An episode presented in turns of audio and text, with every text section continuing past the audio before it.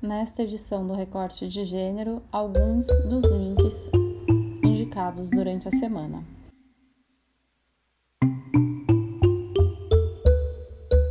Para começar, uma entrevista com Ana Mulaer, do site Universa, sobre o documentário Alvorada, dirigido em parceria com Lopoliti. O filme foi uma das exibições mais comentadas da edição online do festival É Tudo Verdade.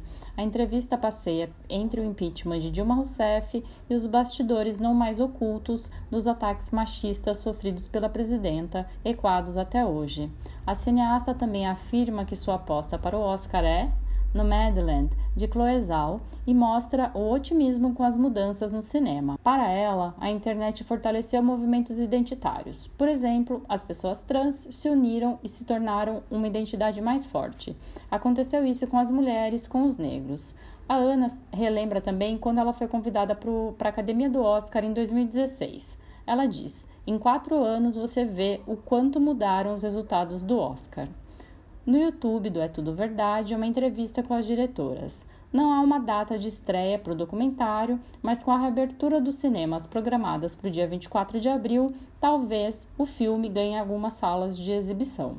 Na música, a newsletter da Perry Smith é uma carta quentinha que chega no e-mail de quem se inscrever para recebê-la. A modalidade paga, mas rola sim aquela versão gratuita para quem se interessa pelo universo autoral da Perry, reunindo prosa, verso, imagens e trechos de música. Para quem não resiste a uma HQ, o lançamento de A Rosa Mais Vermelha Desabrocha, de Liv Stronsky, foi recebida com alegria. Há entrevistas com ela no portal Universa e no site Minas de HQ. O livro segue o estilo da, da autora, com um traço em preto e branco e um detalhezinho em cores. Liv teve publicado no Brasil A Origem do Mundo, o livro com aquela capa maravilhosa e o subtítulo melhor ainda, Uma História Cultural da Vagina ou A Vulva versus o Patriarcado.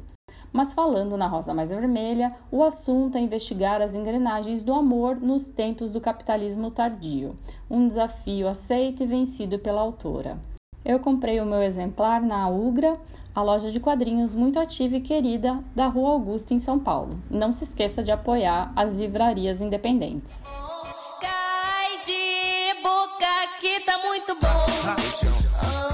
Reportagem do jornal Folha de São Paulo mostrou como o TCC de Tamires Coutinho, chamado Uma análise do funk como potência do empoderamento feminino, feito como conclusão do curso de Relações Públicas na UERJ, virou um barril de pólvora para agressões contra Tamires e, por extensão, contra a universidade pública e as mulheres.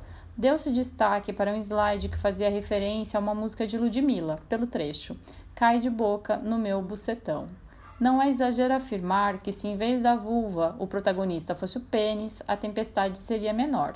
Existiria tempestade, aliás? O tema do TCC abre espaço para muitas discussões, tanto da permanência do cânon desses autores e textos que já são exaustivamente estudados na academia e da falta de diversidade dos autores e do objeto de análise, também passando pela reafirmação do machismo, que numa frase de música provoca tanta indignação. Enquanto a discussão resvala para esse lado bem raso, a oportunidade de mudança se perde. E aí que a gente tem que prestar atenção não só os homens, mas toda a sociedade, independente do gênero. Eu sou Márcia Escapatício e essa foi mais uma edição do Recorte de Gênero. Para acompanhar as atualizações diárias, acesse agendam.com.br barra recorte de gênero.